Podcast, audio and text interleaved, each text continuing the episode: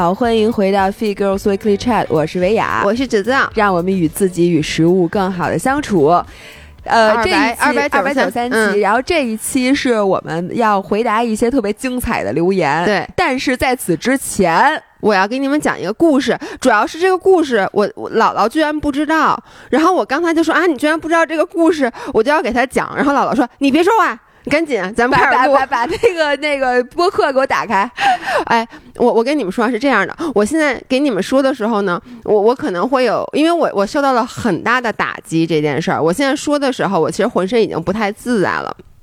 是这样的，上周呢，我们不是之前直播卖那螃蟹嘛？然后呢，我不买了好多卡嘛？上周六我们要一起骑车，所以我就想骑完车一起来我们家吃饭，我就订了八只那个螃蟹。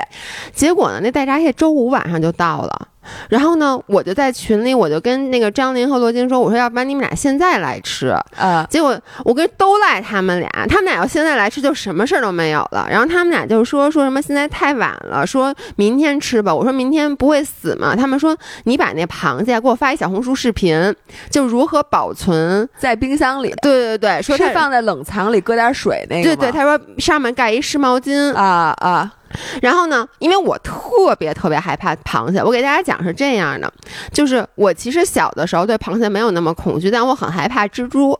然后呢，有一次我吃螃蟹吃的很香的时候，我爸过来跟我说：“哎，你螃蟹吃这么香，你不知道螃蟹就是海里大蜘蛛吗？”你这句话跟我说过，我确实后来觉得很像，对吧？然后，因为我从来没有想过这件事儿，是因为咱们吃螃蟹那腿儿都已经。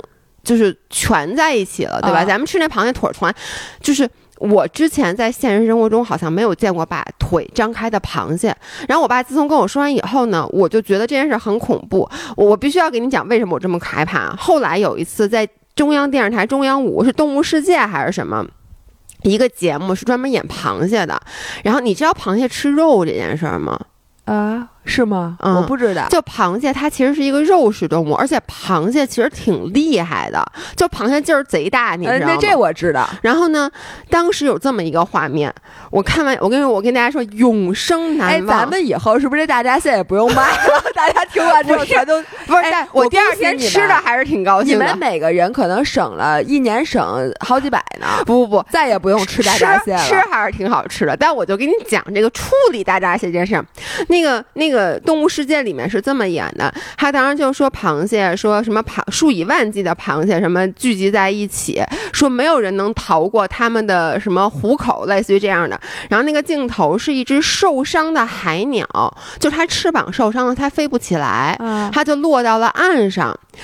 然后这个时候，你就看那个镜头是大闸蟹大军，大闸蟹大军不是大闸蟹是海蟹，对对对对对，反正对，反正是螃蟹。就就把它运走，跟蚂蚁似的。不是，就乌庸从它身上爬过去，你能想象吗？就覆盖过去，然后过去之后，那个镜头就切换，就切换到那个海，那个海鸟连毛都不剩了，就就剩几根几根，就剩一点点骨头，然后骨头上沾着一点毛。哎呦！然后这个画面还特别的快，就是那个螃蟹唰唰唰唰唰，然后爬过去，就是那种运镜，就雁过不留毛那种感觉，就是那个叫叫什么？雁过拔毛。哎呦我天！然后我就特别害怕。然后那天晚上呢，我本来是想等老爷公回来再弄的，结果老爷公在外面跟人吃饭。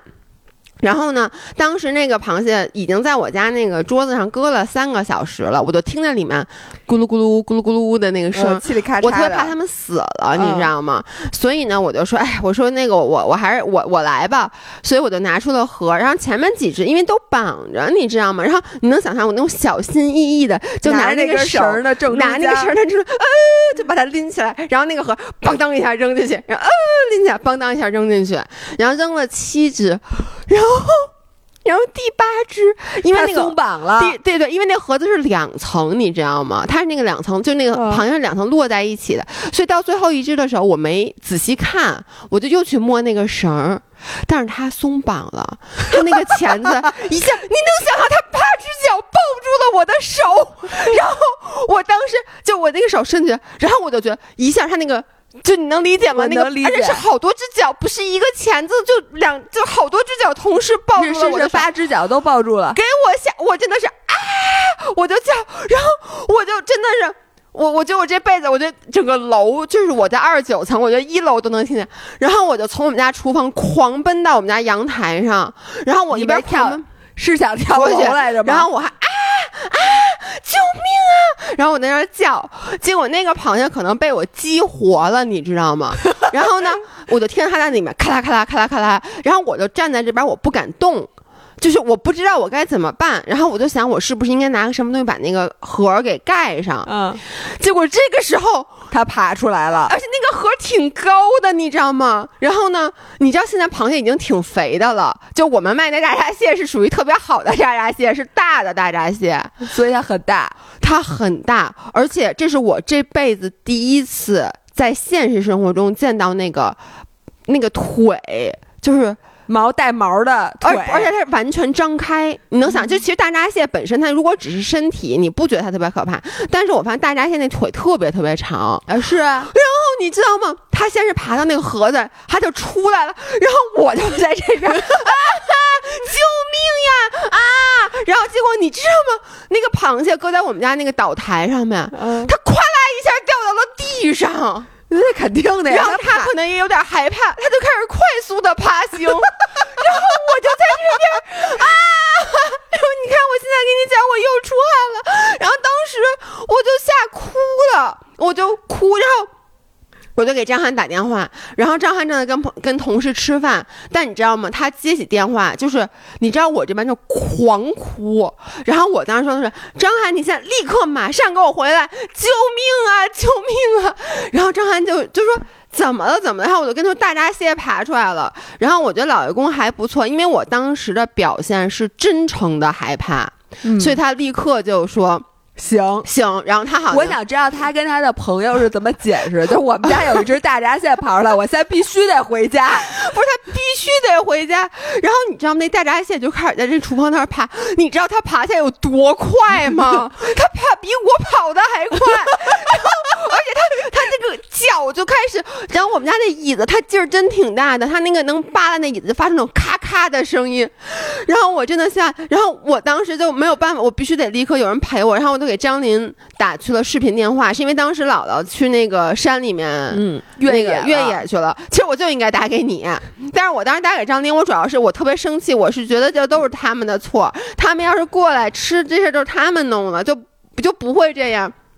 然后我真的就吓得不行了，然后我就。一开始张婷说她接到我的视频电话，因为她一开始接我就，然后我不是咧着嘴吗？他说她以为我笑呢，她说你笑什么呀？笑什么呀？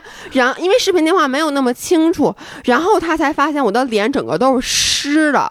就是你，我刚刚不给你看，因为那个琳琳后来她是特别坏的，给你录了个屏，对，而且还没录上声儿，对她没录上声儿，而且她是从后面才开始录的。就是我后来那个时候，我已经把那螃蟹给盖住了，哦，控制住了。对他他们跟我说说，那你把它盖上，然后呢，对不起，Autopia，然后呢，然后 Autopia 不是那天正好收到他们的衣服那盒吗？那纸盒吗？哦哦。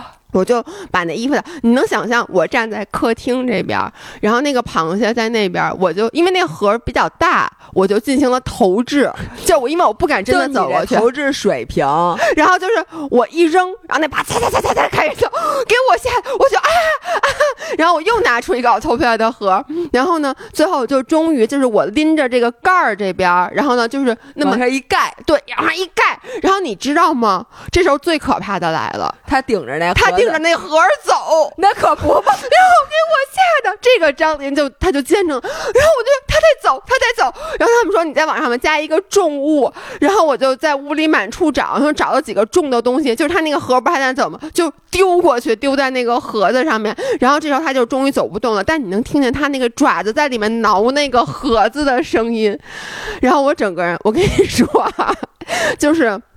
我跟林林到最后，终于我看不 n 我当时真的 panic attack，然后我一个是哭的都不行了，一个是我吓到我没尿，但是我裤子都湿透了，我衣服完全湿透，就是你知道我那个汗，就是你知道那个脖子那个直反光，然后我整个当时穿的运动内衣都能挤出水来，内裤也能挤出水来，然后后来我挂了电话以后，我就都。你知道就那种受惊了，然后我都站不起来，我真的腿是软的，我就坐在这个这个沙发底下，然后我就擤鼻涕，就因为因为哭太多，然后满，然后张翰他进屋看到的就是我瘫坐在地上，满地都是鼻涕纸，然后那边有一个很奇怪的盒子，上面加了一些重物，然后然后有几只腿儿在那儿挠。对，然后我在想，最后那螃蟹死了吗？在下锅之前，没有。它没被你吓死我跟你说，他特别特别有活力。然后后来后来老爷公就过来。就他想拍拍我，结果他一摸，他手都是湿的，就是我整个衣服因为都湿透了。他说：“你怎么湿成这样？”然后我觉得你在冰箱里待了一宿，我吓的，这就是这个故事。反正最然后就是，然后最后涵涵把大家吓，我能跟你说，我发现其实他也害怕，啊就他不是害怕的，他有点怕他家的，就是我我最后把他怕他夹到这，我把老爷公那个，就是我把老爷公去抓螃蟹那个，我都给录到 vlog 里面了。然后我当时也发给了罗京和那个琳琳，然后罗京就说，我怎么觉得张涵也挺害怕的。然后第二天，其实大家谁都就对于谁去把这只螃蟹放到锅里，大家其实还是起了一些，也没有起争执，但进行了一番讨论的。为什么不用个夹子把它放锅里呢？因为你你你真的不知道，我知道，我跟你讲，因为那个它它最生气的很有劲儿，你知道道吗？我最生气的一次，嗯呃，一个是我满满世界找大闸蟹，就是呃你是养在冰箱里，它不会从冰箱里跑出来。嗯我当时是因为所有大闸蟹都捆着，嗯我把它养在了我们家水池子里，嗯嗯然后在水池子里加了一些冰块。嗯嗯然后我就说讲养一会儿，然后下午的时候蒸。嗯结果呢，等我回去蒸的时候，发现少一只，那只就怎么都找不着。你知道吗？大闸蟹它。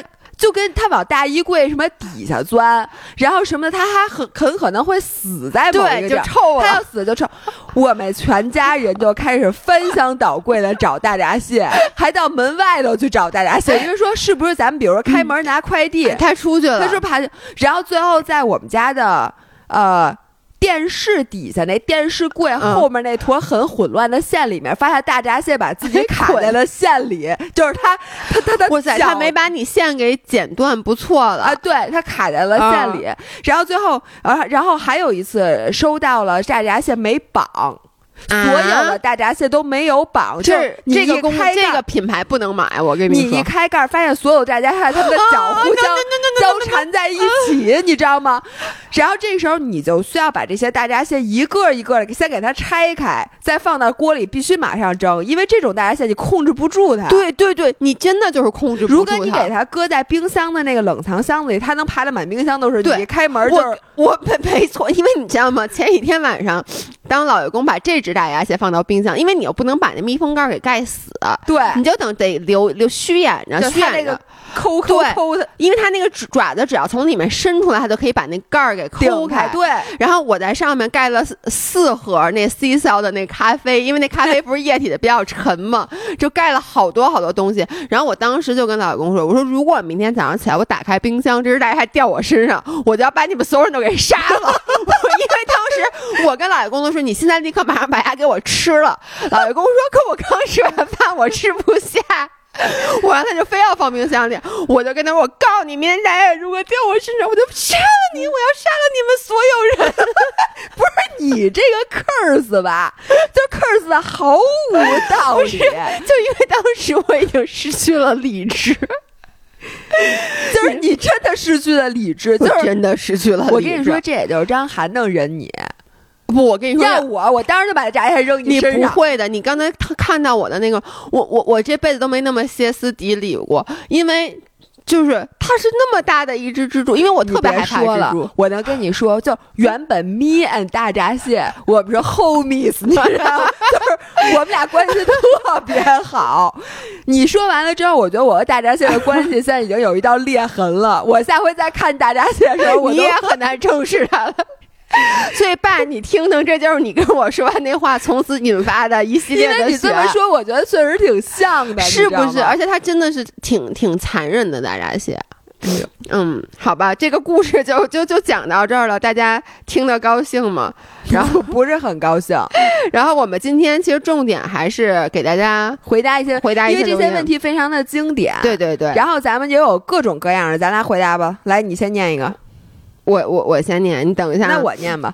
你好，姥姥姥爷，听你们播客已经有好几个月了，很喜欢你们的观点。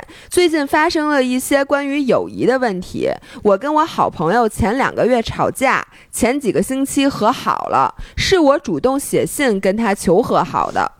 他也说他想跟我和好，但是和好后发现不知道为什么还是会有那个隔阂。嗯，然后他也不主动找我了，是我都是我每次找他，身边的朋友都时常问你俩是好朋友吗？看不出来你是舔狗吧？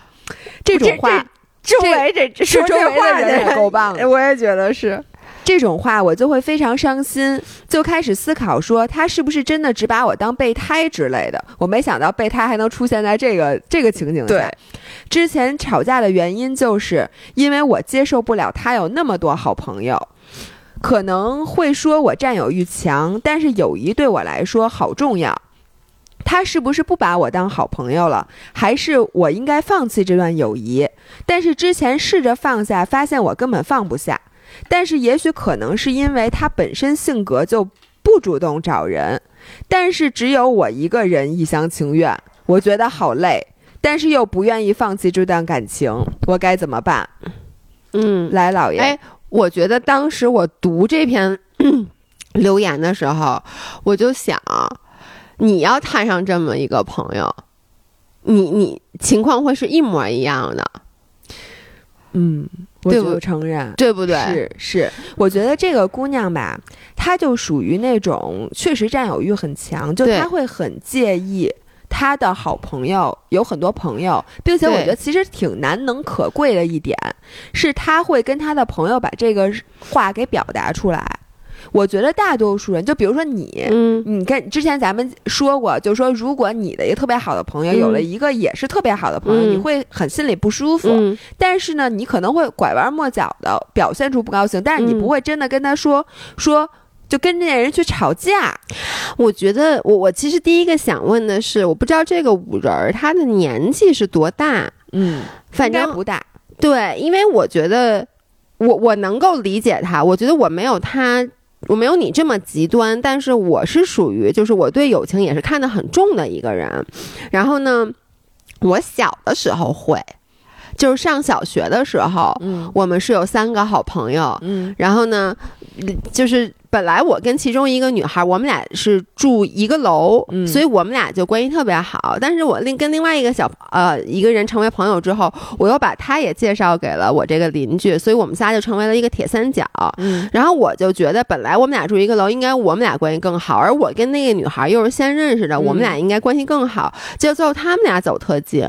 我我现在想想啊，我实话实说，我真的不是凡尔赛，但我觉得就是因为可能，因为我学习比他俩好，嗯，就是。因为我可能还是会要拿出一些时间去学习写作业的，他们俩不写作业是吗？他们俩反正就老玩儿。就是我记得我当时就是我经常写作业的时候，我会很嫉妒他们俩在外面玩儿，但是我妈就要求我必须要写完作业才能出去玩儿，就就这样。然后他们俩就关系变更好了。然后我在小学的时候，我会跟他俩表达出来。你怎么表达呀？就我就想说这这种事儿怎么表达？就张雅，你为什么最近跟那谁谁那么好啊？比如张雅，我你为什么最近跟张琳这么好啊？你昨天晚上跟张琳去按摩，那个你们说什么了呀？为什么不叫我一起啊？嗯，那可还有张雅，你为什么今天早上跟张琳一起跑步啊？然后我昨我昨天早上起来说我也想跑步的时候，你也没说你来呀？我说了呀，你没说，我说你，然后我说九点，你说再见，要给赶留点记录。对我能理解。那我觉得作为那个朋友，你可不是得吵架吗？嗯，你说哪个？就是作为另外一个人啊？那不然你还能够有什么回应的方法呀？对，是。其实我我就觉得，就你看我说的，其实是我小时候，嗯，因为我觉得小时候吧，你的人际关系非常的简单，嗯，你的生活中只有你的父母以及你的朋友，嗯，你没有别的任何的人际关系，所以这个时候呢。因为你的，其实你就想父母，比如说你有有个弟弟妹妹，你都会觉得可能他是不是跟我一起去抢？我不知道啊。但是我小的时候，会有，因为咱们小的时候是独生子女，所以咱们没有经历过这这这种就是抢父母的爱的这种。但是我有一些国外的朋友，然后他们就说，因为家里其实我觉好几个得孩孩子，好几个孩子，然后就会父母可能就会有一些偏爱。其实父母那种偏爱有可能是不经意的，比如说，呃，他可能会更对年纪小的这个人嗯给出更多关爱，或者谁的嗯身体不太好，他会给更多更多的关爱。然后这个时候，其实孩子们会有这种想去抢这个 attention 的感觉。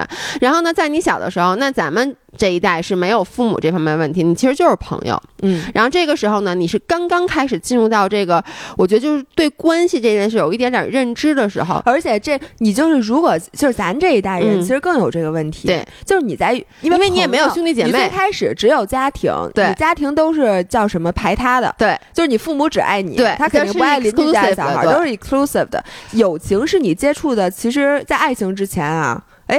然后爱情也是有点 exclusive 的，对吧？就是你不是说这种 dating stage，对所以你接触的最不 exclusive 的、最不排他的关系，其实就是友情。对所以其实处理友情的问题，你要这么说，比处理家庭的关系和恋情更难。我一直都这么觉得。就对于我来说，我一直都说一句话，我说 friendship breakup is harder than the real breakup。就是嗯我就说朋友的那种分手，其实对于我来说是会比恋人的分手更让我去难过，或者就是换一种方法来说，就是说处理友情需要你的各种伤，比处理爱情和家庭关系需要更、哎更高级。你说太对了，因为这东西你不能排他，对人家也没有说你们俩也没有法律规定。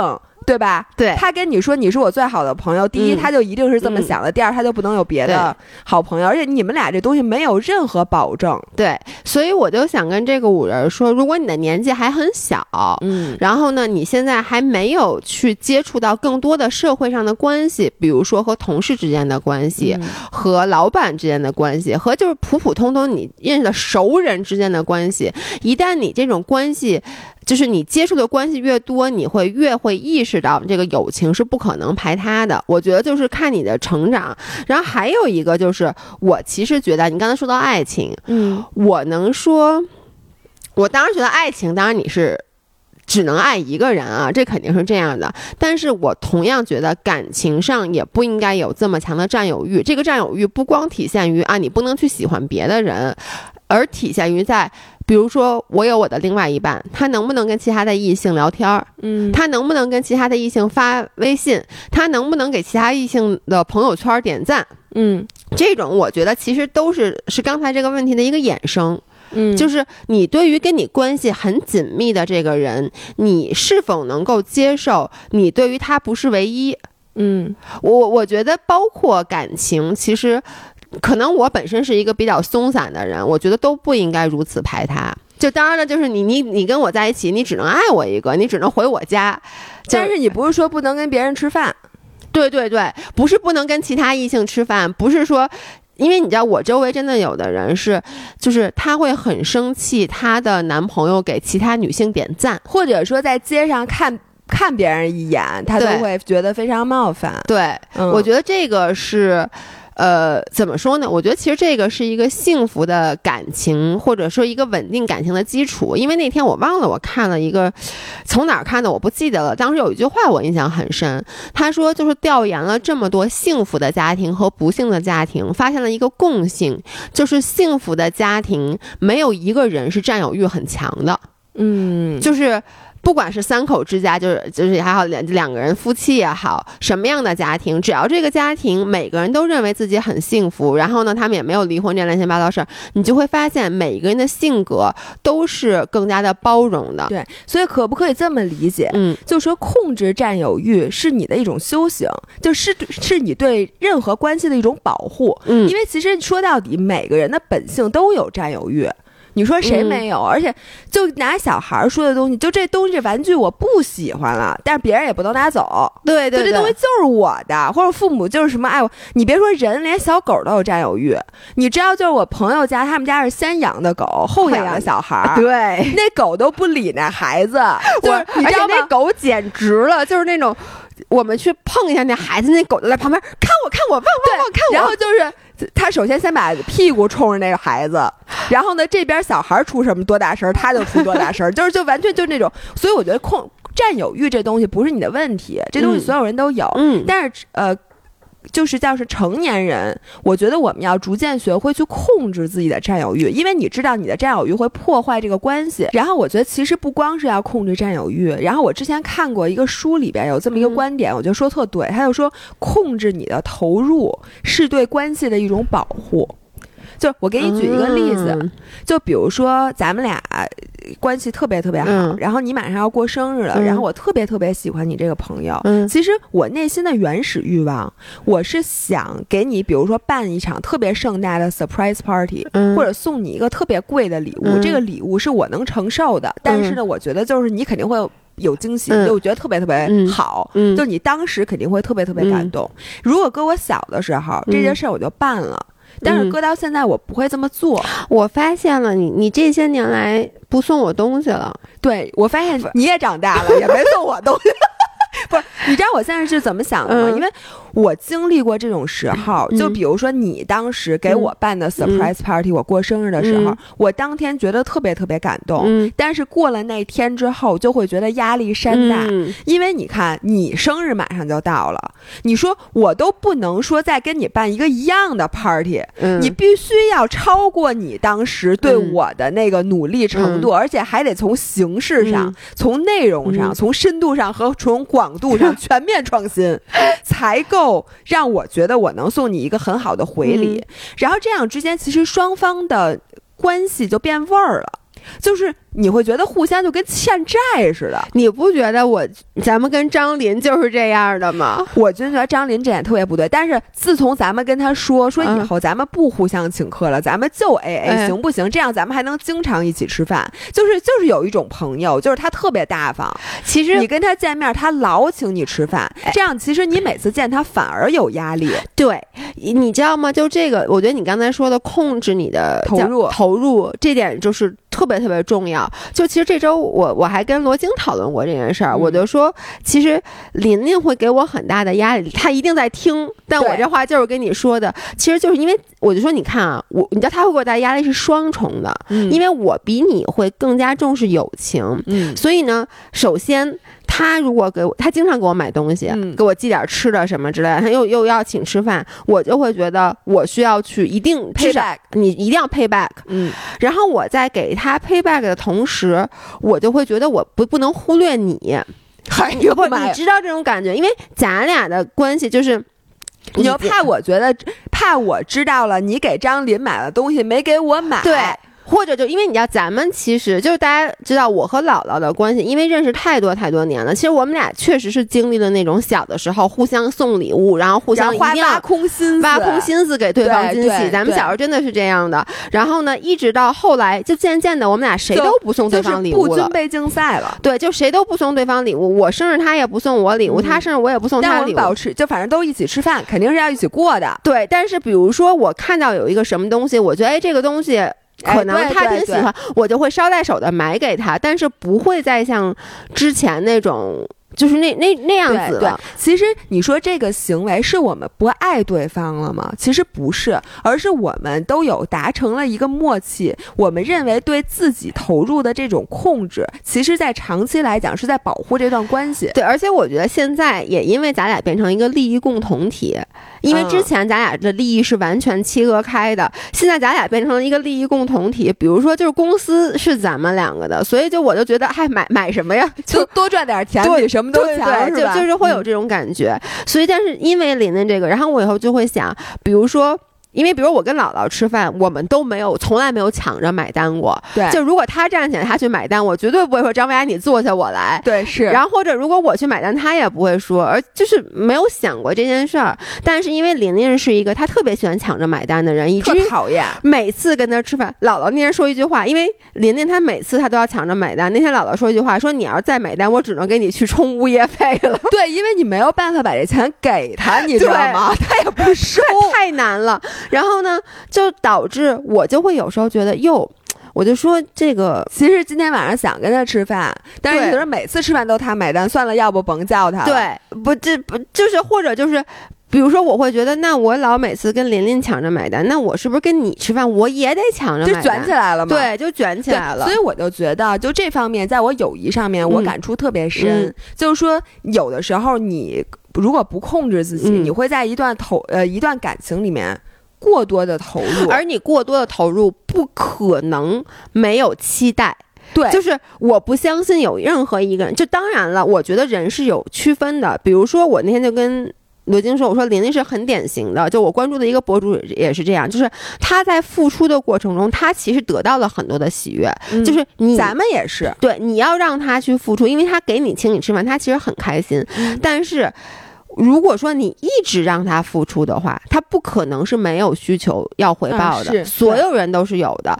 那这个时候就是，比如说你不控制自己的付出，但是呢，如果你对方你的那个朋友不是一个，他也不想给你搞军备竞赛，他不想那么累，他可能就是一个正常的态度待对待你，嗯，然后这样子长久以往，你会觉得他难道没有看到我的付出吗？反正就是这段关系有各种各样的 go wrong 的可能，嗯、咱就不说是哪一。种了，嗯、所以我现在就学会了一个重要的技能，嗯、就是为了保护这段关系，我反而要克制。嗯，其实，在恋情方面也是一样的。嗯、如果一个人就，咱不拿不拿恋情举例，嗯、咱拿父母关系举例子，你我没见过任何一个妈妈，如果对你过分的好的话，对这孩子是一件好事儿的。对，就妈妈就是对你全情投入，什么都不嗯干，然后什么什么的，那对你的破坏是各种方面的。对，然后你长大了之后还觉得欠你妈妈一辈子债，因为你妈妈一辈子什么都不干。就是含辛茹苦把你养大。对，你说你长大了之后，就比同行同龄人，就是妈妈付出的，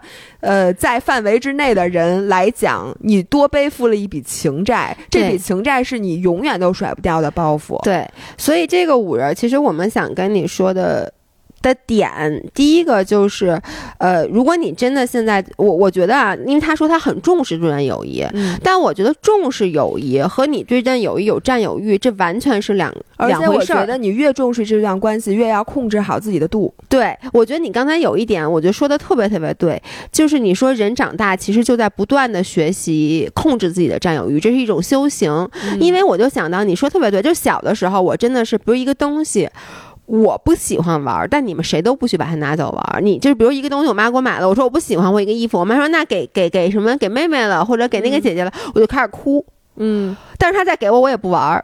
对，但是你看，长大了以后，你就会知道啊，这个东西如果不适合我，那我就把它给一个更适合的人。嗯、其实这就是随着年龄的增长，你在不知不觉的，在在社会的打磨之中，你控制，你减少了你对物品。再拿这个双十一来讲吧，你把你所有的购物车清单点一下，全选，你看看那个金额，你马上就没有占有欲有不起。对，OK，对，哎，我我我，哎，我我不好意思，我最后还想说一个，如果啊，如果你就是这样一个人，你改不了，不可能，呃，还就你不想改，有招，嗯嗯、你找一个对方跟你一样的朋友。嗯、真的是可以这样的，就是因为你现在等于是什么？等于说你是一个对对对你的友情要求排他的情况下，那个人他没有同样的需求，嗯、那你其实可以像婚姻一样，就你找一个对方也是希望友情排他的，嗯、这样子你们俩在一起，其实就能对上了。就我们这次去骑车，嗯、就有一对 couple，我不点名了啊，就我们这次去骑车有有四对夫妻。四对夫妻，然后呢，其中有一对儿，哎呦妈呀！就我如胶似漆，我这辈子都没见过这么腻歪的两个人。就我在跟老爷公感情最好最好的时候都没有这样过，嗯、就是他们俩都已经结婚挺多年的了，而且那个都。男男男方都已经快五十岁了，就四十多岁了，但是他们对对方的那个说话还是像一个初恋的小情侣，像大学生一样。然后他们吃饭的时候都要十指紧扣。然后呢，如果那个男方没能跟女方一起骑车，那个女方就会说啊，可是我们没有一起骑车，我好难过。就是这不就偶像剧里的那个？真的就他们俩的所有对话，我都觉得像偶像剧里，但是他们俩。就是这样，就他们双方都有这样的需求，因为你知道吗？就看完他们俩，就比如他们俩在我旁边，真的感情巨好无比。然后这个时候，老爷公就会想过来摸一下我，我啪一下就给打开，说你还别碰我，因为我我不喜欢别人那么碰我。但其实老爷公也是一个不太喜欢，就是在外面。过度的表露，肢体上嗯比如表露的，所以其实这种就是合适的，而他们俩都有这个需求，那挺好。就是感觉女方很需要男方一直在去照顾她，在爱她，而男方也很 enjoy 女生那种小鸟依人的感觉，就对上了。对人家对上了就挺对，所以友情你也可以找一个对，但明显他跟那姑娘现在没有对上，对。所以我觉得他他对那个姑娘，我真的觉得应该学习一下嗯控制。嗯。OK，那继续，我再读一个啊，呃，姥姥姥爷想问你们一个关于职场中人际关系的问题。嗯。我所在的部门有四个中国人，那说明他应该是在国国外对，嗯。其中一个不久前刚刚退休，嗯，剩下的三个人当中，三个人不 balance，我跟你说，有两个人是好到一天多的时候打五六个电话的那种，嗯而我就是那第三个人。嗯我尝试过融入他们，可是感觉自己并不会真的接纳，游离在他们的外围，又感觉自己在部门内没有能说得上话的人，就很孤单，嗯，有被隐性排挤的感觉。虽然他们经常聊琐事，但也会谈工作中遇到的问题，只是从来不会来问我。我感觉自己失去了很多讨论专业问题的机会，因为这些专业问题别的部门的人也不感嗯兴趣。我知道，也许我应该去部门外或单位之外去寻找能跟自己聊得来的人，但我们单位是一个很稳定的单位，一直就是这几个人。我感觉自己跟他们都不太能走得非常近，虽然也有能说一些话的同事，但都不到那种推心置腹的关系。然后我又很宅，不擅长社交，感觉自己无法改变环境，只能改变自己。我尝试调整心态，不过有时候听到他们电话里聊得很开心，我心里很难受，似乎是对自己人人际关系不好的否定。我知道我改变不了环境，只能改变自己。问咱们能不能给他一些建议？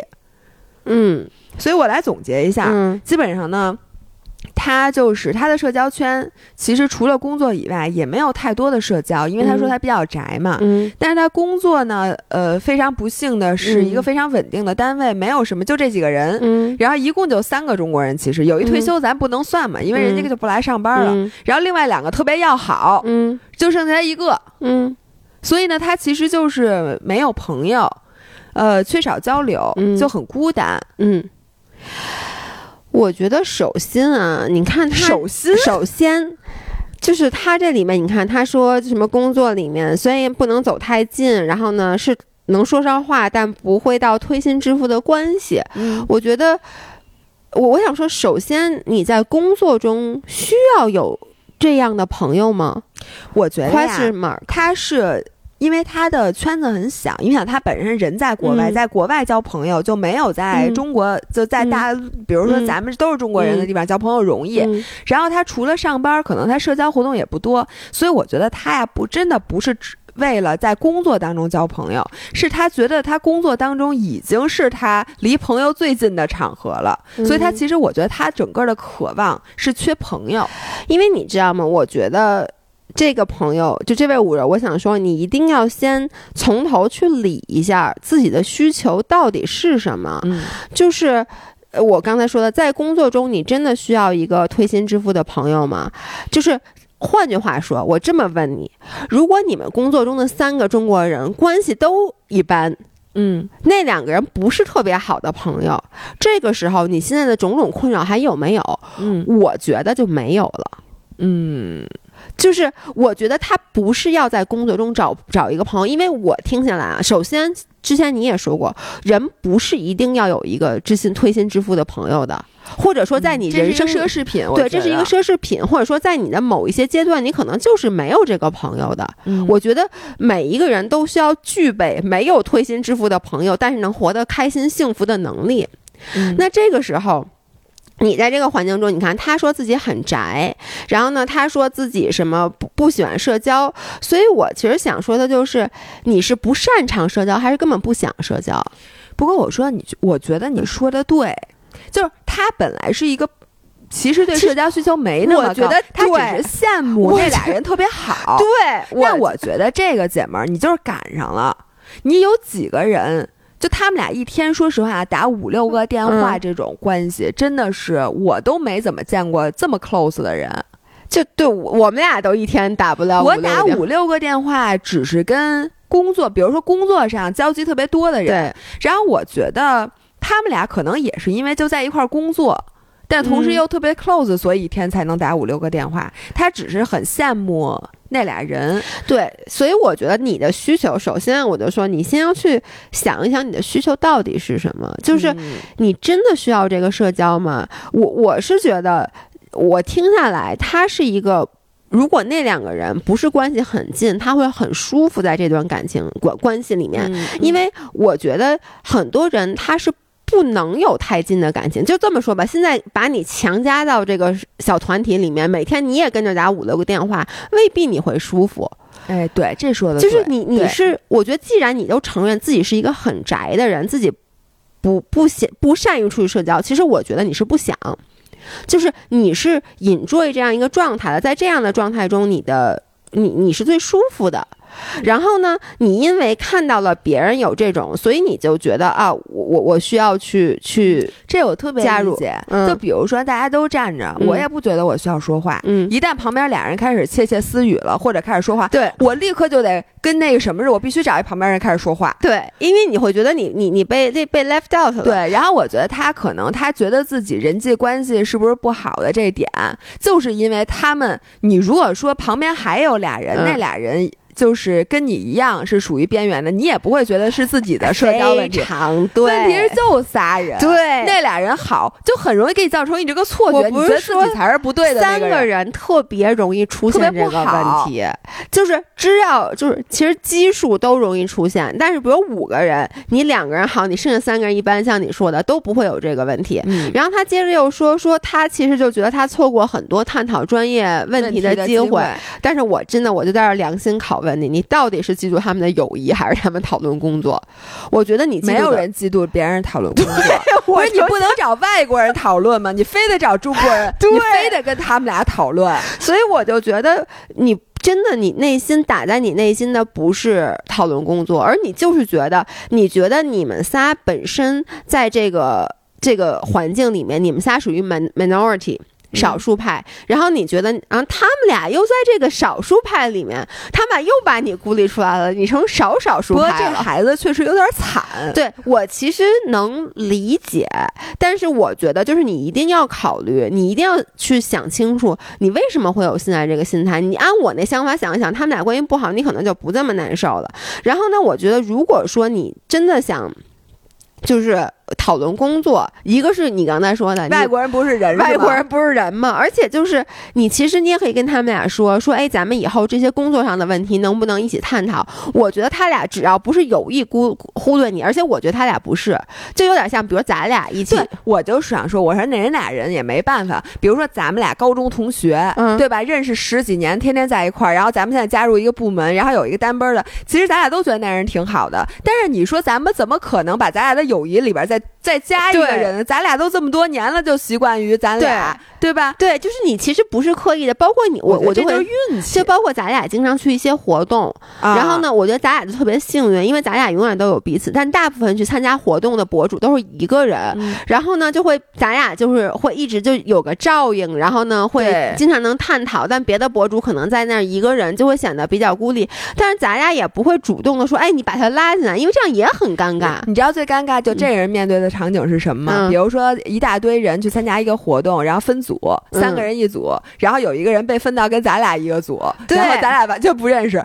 然后你说可不是咱俩有什么，咱俩商量说，哎，你这怎么怎么，你你很有可能就会有点忽略他，就是他就会觉得，哎呦，我人缘这么不好吗？是，而且我觉得这两个人不是有意的，所以呢，比如说这个人跟咱俩说说，哎，那你们俩工作，就比如说这些方面，咱们一起探讨，我觉得咱俩会非常高兴，非常愿意，就听到不一样的声音。但我们俩下班之后。吃饭肯定还是不会叫他。对对对，因为就会觉得挺尴尬的。你说就是好多咱俩想说的话就不能直接说了，所以我觉得就是你其实完全可以去要求他们从工作上面跟你进行更多的交流。而且我觉得呀，朋友就如果你在这种情况下，然后呢，你真的可以找一个，就像咱之前说的，就是圈外的朋友，比如说你运动的朋友，你们邻居，对，然后或者你别的部门的，你觉得看的顺眼眼的人，或者找找几个老外。老外外国人也是人，他们也需要朋友吧。反正我就觉得，就先把这段时间度过，因为你不可能在这儿一辈子，那两个人也不可能在这儿一辈子，你不可能你们部门就你们三个人一辈子，对对吧？所以任意一个地方出现不一样的转机，你都会摆脱这种情绪。所以我现在你就你就忍忍吧。而且你要你要能接受一个事实，就是有的人他两个人可能就是比你更。更更更熟，对，更熟，或者说更气场更合，然后他们会更快速的熟络起来。我觉得这个不是说你社交能力差，是你遇到的那个人他跟你不不不对付，对不对？然后我我其实最后还想说一个，就是你也不要觉得在工作中有这种友谊是一个特别好的事儿，因为我觉得所有的社交都是需要花精力去维护的。嗯，所以在工作中，其实有一个很很很强的友谊，其实你你平时也需要去维护，它是一个挺累的事儿，不是说你觉得在那躺着，这个友谊就一直在那儿的，嗯，对吧？嗯，继续。继续，下一个。来读吧，这好长啊，这我来读啊，这那我读，我有一个姥姥姥爷，你们好，哎，朋友们，这段如果是未成年的，不要听，就不要听这段，然后爸妈你们也别听。我有一个关于恋爱关系的问题一直困扰着我，不知道怎么改变，想听你们的意见。我和我男朋友在一起快三年了，感情一直很好，我们彼此非常的爱对方。但是我在性生活上有点问题，我感觉自己完全对这件事儿没有任何兴趣。我感觉自己就是一个无欲无求的人。嗯，刚开始和他在一起三四个月热恋的时候，对这件事儿还是比较有热情。但是随着时间相处的越来越久，似乎在感情中少了些新鲜感，然后就越来越没兴趣，以至于到现在我们俩我们俩异地三个多月没见面，我一点这方面的想法都没有，甚至觉得一见面就得那啥，觉得很抗拒。同时刚分开的时候，我很想他。但是半个月之后，到现在已经异地三个月了，我一点都不想他。嗯，他是我第一个有性生活的男朋友，所以我也不知道是不是换成一个大帅哥或者一个让我有新鲜感的人，就会激发我的欲望。嗯，我个人觉得我男朋友这个技术和能力还是可以的。我是觉得我可能天生就不是特别敏感的人，所以就不太 enjoy 那个过程。还有就是觉得对男朋友更像是老夫老妻，完全提不起兴趣。但我又知道我的确是爱他，很在乎他的。我和他以后是要打算结婚的，一想到以后还有漫长的性生活，我就头疼。我觉得我现在就是一个完全无欲无求的人。嗯，身边有闺蜜没有男朋友的，隔段时间就会有那方面的欲望，但我从来没有，甚至会有点抗拒。想问一下姥姥姥爷，我这种情况该怎么办？正常吗？然后他还担心说这个话题会不会有点敏感，不能播。姥爷本来是不打算选这个问题的，但我觉得这个问题问这个问题问的特别好，但是我为什么不想选？嗯，是姐们儿，我帮不了你，姐们儿，我也帮不了你，不。我就是非常坦白的跟大家说，我跟这个五人一模一样，就是有一些女生，她们从小就这方面的欲望，她都比较正常。我我我只能说人家那是正常人，嗯，对，就是我觉得有这方面的欲望是正常是正常的，因为你想啊，从远古咱们的基因，咱们是要当妈妈的，才能呃让人类继续繁衍，对吧？但是什么意思？就你觉得有生育的欲望吧？我不是，就是我，我觉得人类，我我不知道啊，这因为我不是别的动物，我也不好听人家说我是从十八岁，嗯，就是我从知道这件事儿开始到现在就没有过特别强烈的欲望，就我就属于我跟他一样，就是无欲无求。这个其实也挺正常的，就是。我觉得就是没有强烈的欲望，但是你其实跟任何一个男朋友刚在一起的时候，你还是开始接触在一起的时候有，那不都这样吗？然后马上就没有了啊，马上是吗？就是挺马上的，我觉得 半年之内吧。因为我的感觉是，首先啊，回答你刚才那个人，你觉得人是不是应该天生就有这方面欲望？因为我们就是物竞天择，就大自然需要去繁衍后代。我不是别的物种，我无法替别的物种去说。就是你不知道别的物种有没有欲望？我的感觉是，别的物种不是特别喜欢，尤其是别的物种里面的母性这一边、女性这一边，它不是特别引注意这件事儿。你指的是母什么？比如说狗。母狗，就是哦哦狗是吧？你你就想，反正我我知道的，我见的母狗没有想被公狗骑的，它也没，他从小也没上过学，他也没有这方面的教育。我不知道，反正不对，我人家母狗有发情，对，它是有发情，但是我不知道，我我看，比如说像我们家喵喵，它爸爸妈妈在那个怀它的那个看了。怀它那个过程那个视频，我当时看了，我的天哪，不用打码吧？对对，这合法狗狗不用，狗狗应该是合法的，而且我也看过乌龟的，就是去那个哪儿，去那个毛里求斯，有看过大象龟的，反正非常牛逼。但是我一直就在想，就是我总。觉得啊，就是动物其实它，就是你看它不生孩子，它它没有性生活，它有性生活一定就只生孩子，特别实用。对它，它真的就是实用。但是人类其实是很少的，就是说我们现在有了各种各样的避孕手段之后，我们依旧愿意有性生活。所以，我我的感觉是不是人类是很少有的学会去 enjoy，就是去真正享受性这件事儿的物种？嗯。我觉得，所以你也不要觉得你这个，那我就那怎么，那就你就可能属于还稍微比较原始，可能更贴近于动物那 贴近大象龟的一种物种，还是贴近母狗的一种物种？你给我把这话，你给我说清楚。反正反正这个是我的第一个想法啊。第二个就是我想跟这个女孩说，就是作为一个三十六岁马上就要三十七岁的人。呃，也咱你反正你也没少谈恋爱，我谈的虽然不多，但是也属于比较有经验。我周围的女生都是这个年纪啊，姐们儿，我跟你说，就我们现在周围的都这人吧，基本都是你这样，对，都这样，女生都这样，女生都是这样。至少我听到的，我还真的很少有知道一个，哎，除了我刚才说的，我们一起骑行的那对夫妻。哦，那对儿对，那对儿他们，而且我觉得他们是有意识的。就是我听他们，那那我们也会聊嘛。反正听那个男生的意思是，就是这个东西都是它是一个圈儿，就是因为他们什么叫一个圈儿？就是一个一个一个一个反哺，就因为他们俩呃性生活还很密切，导致他们白天在正常就是在外的就。白天的时候的感情和肢体动作也会更加的亲密，而这种很亲密的感情和肢体动作，晚上又会反哺到他愿意一个正向积极的正向循环，咱们是一个恶性循环呗。对，哎，但是我确实认，你看啊，首先咱们这样的人，我我承认，在我的圈子里也会占百分之九十以上。我觉得男生之间，我不知道他们交不交流这个事儿啊，反正女生之间，就是咱们经常。就会交流，对，然后发现大家老夫老妻的就都差不多，就已经自己记不起来上一次是什么时候，哎，几月呀？什么什么就那种，就属于那种。然后呢，呃，聊的比较多嘛，所以，但是我周围也有几个朋友，就有一个四十好几的，人家呢可是相当精彩。那是是是是新的感情吗？还是对？但是他没结婚。是新的感情，对吧？也不是新的感情，人就是一挺稳定的感情，但是人家就是非常的 regularly 的那种，就是至至少是以周以星期为单位的。是不是特别频繁？就对咱听起来哇，太精彩了！对，然后每次见面都得聊聊什么的那种。哎，我我觉得，因为我觉得这人就是我一直，我本来啊一直觉得我有问题，嗯，就是我在想我是什么激素的问题还是什么的，因为我从小都没有，嗯，这种那就 nature call 在我眼里就没有过，嗯，这种 nature call。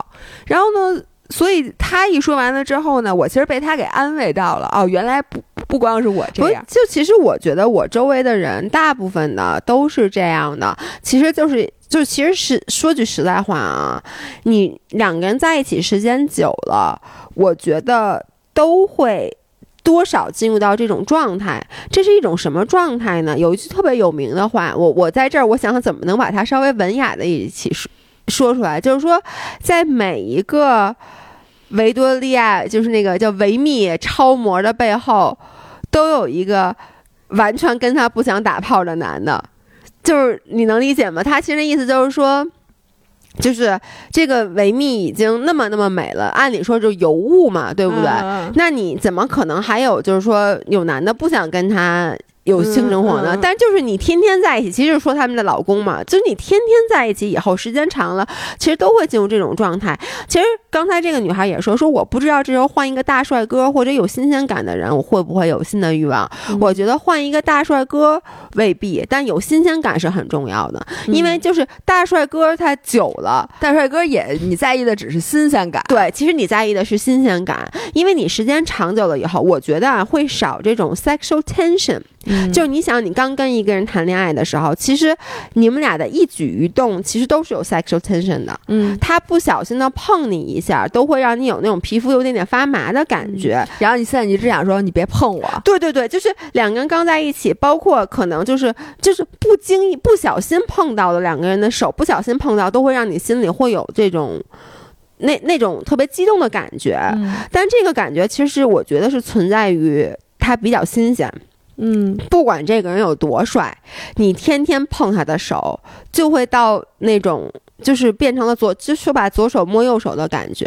而我觉得在性生活本身这件事儿上面，因为每个人都有自己的 routine，嗯，你你到最后就完全的变成了一个模式化的事儿，两个演员两个在一起演戏，对，我是觉得吧对我就是我在回答他另一个问嗯。题，就是说，那我其实我是爱他的，但嗯我不是，就他心里有点拧巴嘛。嗯。我是想说，现在就我三十六岁、三十七岁的我，嗯。现在来看这件事儿，我有可能过两年也会改啊。我现在觉得，呃，爱是更高级的感情，嗯。就是和这个性它嗯不完全有联系。嗯，你可能会有一个人对一个人有欲望，但你完全不爱他；嗯也有可能可以爱一个人，但是你完全对他没有欲望。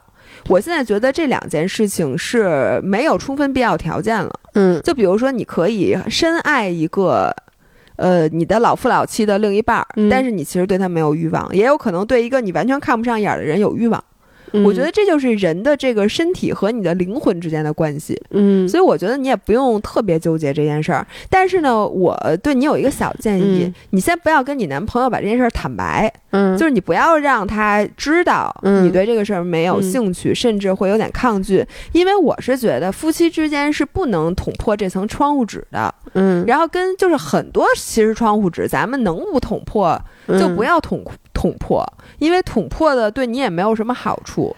对，所以她其实说她跟她男朋友在一起三年了嘛，就是她说她不想跟她男朋友就是 have sex 这件事儿，其实我是完全能接受的，因为嗯我觉得其实时间久了，真的不管是谁都会进入到老夫老妻的状态。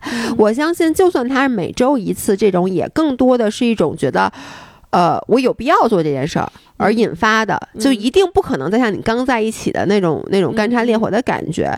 但是它里面也说，我三个月我完全也不想的，就是嗯，他不想他，我没我没理解是说不想跟他 have sex，我觉得他都不想。我觉得他也不想这个人。如果你觉得就是这个人，你就是你想起他，就觉得哎可有可无，嗯，就特别无所谓。我觉得那你是这个时候那确实不太正常。，对，那你其实要 re-evaluate 这段感情了。我觉得，嗯，嗯，行吧，不要再往后说了，又又又劝分一一段儿。也没有也没有，我觉得最后都这样。那最后一个我来读，啊，这也挺长的啊，这是最长的一条。这这是不长，读了啊。如果已经选择错了，该怎么办？姥姥姥爷之前有期播客有位五人来信询问是否要选择新工作的，那我就是当时那个选择了新机会且选错的，想问问你们接下来该怎么办？等于说他之前发过那个，咱们也读过，就是他当时，我现在想起来了，就是他说他当时他有一个工作，就是他现在的工作是比较顺风顺水的，但属于在他的舒适圈儿。嗯然后他想去挑战一下自己，然后该不该去一个新的公司？嗯然后当时咱俩从来不给出绝对的建议，啊，他最后的选择就是他去了，嗯选错了。嗯然后你听他说，三十加女性已婚未未育，坐标上海，从事互联网运营。年初四月从工作了四年半的公司离职，当时离职的理由是希望跳出舒适圈和涨一波薪资。新公司的薪资整体是很满意的，每天下班时间基本在七到八点，但是除此之外，工作内容和之前的差异很大，所以在小组。在所在小组，所在小组在部门内部很边缘，几乎花了大量精力在甩锅复盘上。除此之外，最重要的是和直系上司十分不匹配，对我的工作表现不满意，经常用各种阿里的 PUA 话术来说我。阿里的 PUA 话术是什么呀？我应该去问问老爷公。但同时，他又让我过了试用期。毕业至今已经工作十年了啊，这个其实已经很久了。第一次碰到这样相处方式的领导，记得刚入职那几个月，我几乎每天都在哭，一方面否定自。自我一方面觉得自己当时的选择太错误了，为什么要跳出舒适舒适圈？也许很多人会说，一份高薪且不九九六的工作就应该知足，但是每天上班都觉得压力很大，不知道什么情况他就会不满意，并且周末想到工作也无法安心休息。入职这半年左右，以前喜欢的画画、跑步几乎完全都停摆了，嗯。想问一下，是否应该十月裸辞？目前没有房贷压力，存款也够足够，呃，存款也足够休息一段时间。裸辞与否的优缺点如下：十月裸辞，休息调整好，明年年后再找工作。只是目前互联网的到处裁员，就业环境差，可能要面对半年到一年的空档期。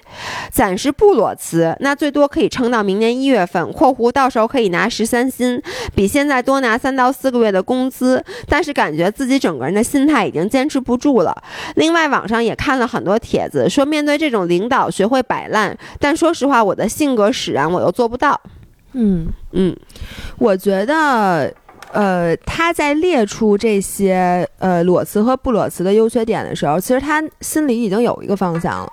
而且我认识的人一般问我的时候，他心里已经有这个倾向了。我相信这个五人也是有的。嗯，所以无论你想裸辞还是不想裸辞，我觉得这个这个事情最后你只能凭自己直觉，就是因为他已经明确说了，感觉自己心态坚持不了，我觉得他已经准备好要裸辞了。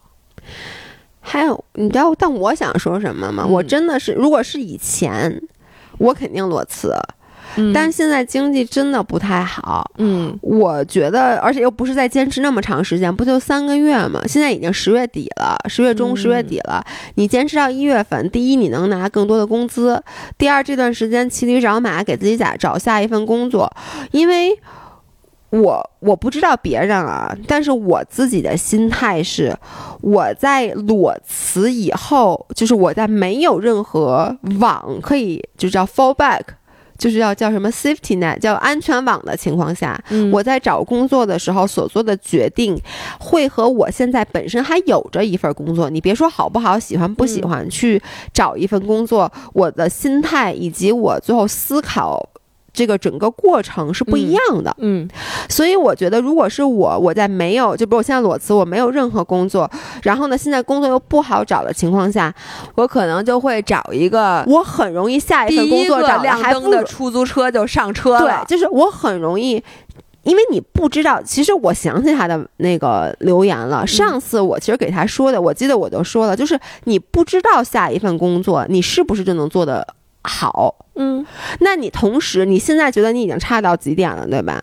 但是你不知道你在，如果你在裸辞的心态下，你一定是焦急的，你很有可能找一份还不如现在这个工作，嗯，因为你现在说啊，我的存款够我支撑休息一阵子，但是我觉得很多时候不是你有没有存款的问题，而是比如像我这样的人，我如果这时候没有工作，我整体就是心慌的，嗯。而且我会觉得，我没有工作的时间越长，我的市场价值会越低。嗯，这个时候你可能会自降身价去接一份可能配不上你的工作。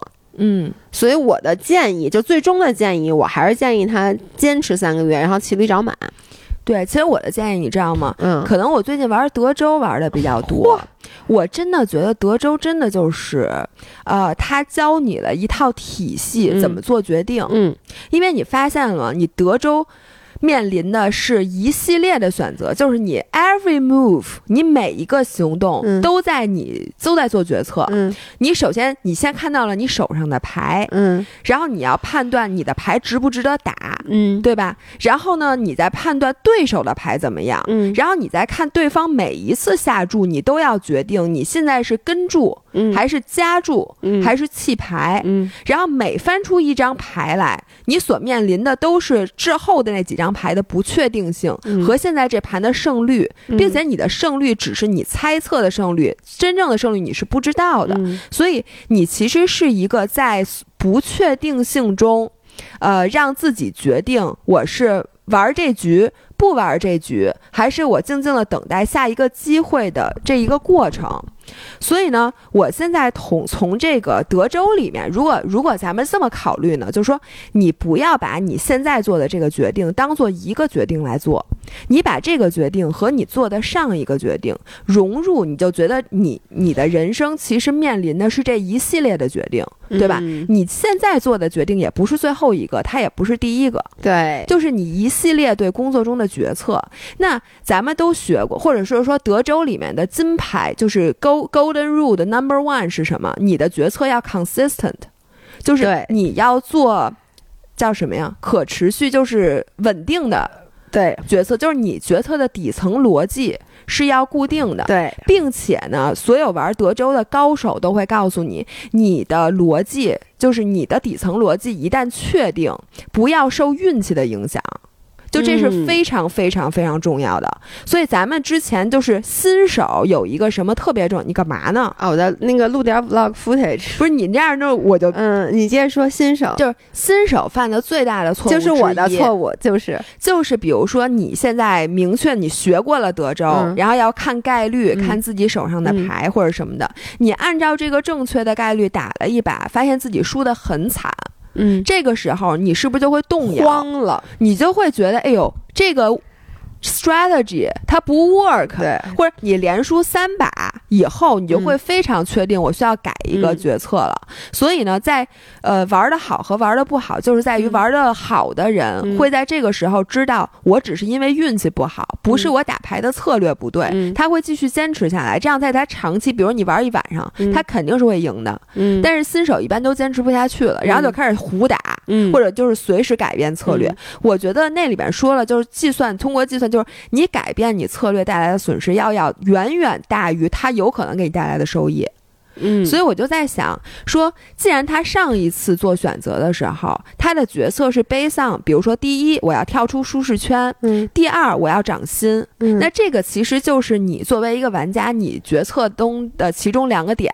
嗯那按理说啊，如果你的决策是正确的，那你从现在开始，甭管你是决定裸辞还是不裸辞，还是找下一个工作，嗯你的策略还还应该是以这两个他就不应该。走，因为现在不舒适，越不舒适越舒适。对，所以我觉得你可以做的就是，你现嗯在正好花时间去完善一下你的策略。那你原来觉得我跳出舒适圈能让我好好学习，嗯，对吧？能逼迫我成长，这是我觉得最重要的。其次就是钱对我是最重要的，对吧？我要一个稳定的，就是高收入。嗯那你现在知道了，光有这两点可能不行，你必须至少保底，嗯还有一个你的工作环境或者你老板至少不是一个 PUA 大师，或者说你的工作环境不能让你的心理承受这么大的压力。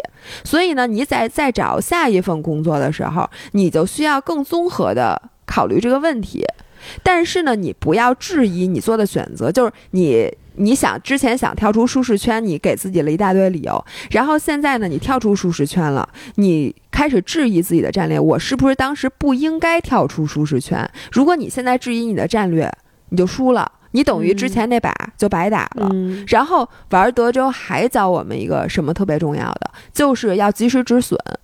就是你新手和玩的好的人还有一个特别大大的区别，咱股市投资就是散户，所以我你看我在这方面我就玩的非非常好，我老 fold，对，就是甭管你之前已经投入多少了，嗯。你是不是跟到了最后一把，你的判断的时候不能把你之前的损失考虑进去。就呃，不是说那个新手有一个致命的错误，就是总在你自己觉得你排就是明显觉得你已经要输的时候嗯。还跟住，嗯。就因为你觉得我都花一千块钱玩这一把了，那我最后哪怕只有百分之一的几率赢，我也要试一试。对，然后这个想法其实是不能有的。所以，当你现在已经明确的觉得你这个选择选择错了，那我觉得你要及时出来。其实，我觉得你裸辞和你现在不裸辞，除了面临老老爷刚才说的，就是你的心态可能会不一样以外，其实我觉得是一样的，因为你再多干几个月。你你得到的是十三薪，但是你失去的是这几个月，呃，叫什么恢复心理压力，并且这几个月还可以找工作吗？就等于你要现在裸辞，你现在就可以找工作。你现在也可以找啊，你不裸辞也可以。但是我觉得他的工作压力，可能他在现在工作的时候，他是没有心情、没有精力，也没有时间去找新的工作的。你这个给的建议吧，有点高级，因为我接下来我我不让他裸辞，我还有招呢啊！那你说你的招呗？我跟你说啊，我得出给他出主意，是不是啊？就如果这是你啊，这是我，我呀啊，是我是吗？就假如说是你。我就跟你说，我说我告诉你，我说姐们儿，你放心，你老板比如给你这种 PUA，他给所有人都 PUA，他不是对吧？这肯定是一个他本身的问题。你现在为什么心情这么不好？为什么压力这么大，这么焦虑？是因为你觉得他只针对你，你这时候需要拉帮结伙。真的，我我我跟你说啊，就是我发现我就是这样一个人，就是其实为什么要一起骂老板？就是每一个觉得我在这个公司我干不下去的人，你只要能再拉几个人跟你一起骂老板，你就能做干倍儿高兴，你知道吗？这就是集体凝聚力啊，朋友们，骂老板就是团建的一种形式。对。所以我就就觉得，首先，如果是我啊，就比如你看，就是比如我会给你建议，就是你看这个老板，他底下还有几个人，你去观察一下他是怎么去 PUA 那些人的，然后你在不经意间表现出替那些人说，他怎么这么说你啊？我觉得你这做特别好，就是有点那种为朋友两肋插刀那种。这个时候你就会找到一些同仇跟你一起同仇敌忾的同事，然后呢，其实啊。现在你的所有焦虑来源于你觉得自己在这个小团体里，你是一个局外人，你被孤立了。你需要做的是什么？是把老板给孤立出去，把他底下的人拉成一起，让老板觉得你 PUA 我们没关系，但我们这些人站在一条线上。当你拉着这些人一起的时候，你的心态完全会不一样了。我觉得你的说的对，你知道为什么？因为我是 PUA 大师，我特别知道怎么反 PUA。因为 PUA 的人，比如我是一个 PUA 人，我最怕的就是我 PU 完了这几个人，这几个人联合起来。因为 PUA 的精髓是什么？就是让你陷入孤立的状态，让你陷入孤立的状态，让你失去自信。而一旦你拉帮结伙以后，你们的自信就不再是我能去撼动了，所以这样子我所有的招就都没了。哎，那我想知道有没有 PUA 大师？我现在请教你一个问题，嗯，我能不能反，就是反过来 PUA 他？可以啊。就是员工有没有一种办法可以去 PUA 他的老板？我觉得只要员工够团结就可以 PUA 老板。所以我直就觉得职场上啊，其实就是一个真的就是一个各种叫什么各种 PUA 的这种不同的组合。就是老板，你看，你看，你发现没有？其实包括你看古代这个政治，为什么皇帝要辅佐好几个皇子？啊，就是让他们之间对他对他要让他们权力制衡，是因为如果所有的皇子团结在一起的话，你感觉这件事对这国家有好处，但这件事对朝对他的地位是没有好处的，会撼撼动他的权利。所以其实理论上来讲，一个部门同心协力，所有的人往一处使劲儿，肯定这对对这个公司是最好的，但是一定对这个公司的掌权人是有威胁的。嗯，因为下面人的权力太集中了。你这个时候，你其实就无法去真正进行有效管理了。还有一招，你知道对一个老板最大的报复是什么？嗯，生孩子。我跟你讲，你因为他现在有老板，如果你够恨他，请你生一个。你不是已婚未育吗？我跟你说。你如果已经不打算干了，嗯，你现在不就是考虑就是什么时候辞的问题吗？就是反正早晚要走，对吧？所以呢，你现在只要怀了孕，然后他他拿你一点辙没有，他拿你一点辙没有，他他就 PUA 不到你了，他也不能把你开了，对吧？对然后你就静静的每天看着他的脸色，然后就说我今天要去产检，我从哪天开始要休产假。然后当然了，前提是你有生孩子的想法，想法。对，我真的觉得，我我原来好多同事都是这么干的。嗯，就是当他已经准备摆烂的时候，他就决定在这儿把生把孩子生了再走。嗯当然了，这个招儿并不高明，但是嗯我觉得这是一个非常实用的招儿。对，在你这招没我那招，我那招立刻就可以干，而且我那招是我自己实际使用过，是好使的。就是我我我分享一个我的小故事来作为最后的结尾啊，就是我之前一开始在咨询公司的时候，嗯因为咨询公司它的架构没有那么的复杂，它比较扁平化，但是嗯我们有一个项目经理，然后那个项目经理呢，我好像知道那人是你知道。然后那个项目经理呢，我就其实他都不是说，我觉得这是他本人的一个性格问题，就是我经常作为一个有正义感的人，我有点看不过去。就比如说啊，他作为一个项目经理，然后他会问我们说：“哎，你们那个车本儿还有分儿吗？”啊就要把他的车的分儿扣在我们的本儿上。但你知道，当一个老板这么跟你说的时候，其实很多人是不没法拒绝的。你知道吗，是啊，但我觉得这个话你就压根儿就不应该说。对，就真的不应该问。然后你，是怎么干的呢？然后包括他当时还让我们，就比如说打车，因为你知道当时我们一个月工资才五百，呃，什么五百块钱，五百，我们当时一个月工资扣完税才五千多块钱。嗯，然后我们打车去天津做项目什么的，就是往返都要一谁让你打车去天津？你不能坐就，包车，没有就那时候好像还没有高铁呢，还还是就反正我们是早上起啊不特别啊早，我们好像七点钟就要到达天津。啊然后呢，按理说，比如像你看咱们，比如说跟下面的人，只要是比咱们就是辈分低的，咱们都会先去出钱，这个钱反正也是可以报的嘛，嗯不管能不能报。然后他每次都让底下的小朋友去先付垫付，但是你知道小朋友就是你觉得这钱不是一笔钱，但对于小朋友来说这是一笔钱。啊就七八百，而且一去连着去三四天，啊所以就是我当时就特别不高兴。然后呢，我干了两件事，一个是他真的影响到我心情了，然后呢，我当时是没有裸辞，因为特别巧，就是我每个项目都跟他，嗯所以我就是。在我开始已经有不想干的这个想法的时候，我就开始一边就骑驴找马了，嗯。我就找了另外的工作，然后找了另外的工作以后呢，我最后拿到 offer 以后，我就去辞职嘛。然后我是直接跟大老板说的，然后大老板就问你为什么？因为我去的是一个静迪迪斯，嗯就是其实你知道吗？就大老大老板是非常不想让我去的，他就问我说：“我觉得你在这儿干的也挺开心的，说咱们这儿其实也挺好的，然后并且他也答应给我去 match 那个 offer 的工资了。”他就说：“你为什么还是想走？”我就跟他说：“我说因为我。”不太喜欢我的项目经理，我就直接跟大老板说了，我就让大老板意识到，就是这个人已经影响到公司其他人的存留的问题了。嗯然后呢，并且呢，我的这件事儿，当时因为你知道我们那些小朋友经常在一起吃饭，然后我也是，就比如说他其实当时没管我要车本儿，他管另外一个姑娘要的车本儿，然后我就跟他说，我觉得他这么做特别不对，反正我就把我们那一群人全都拉的。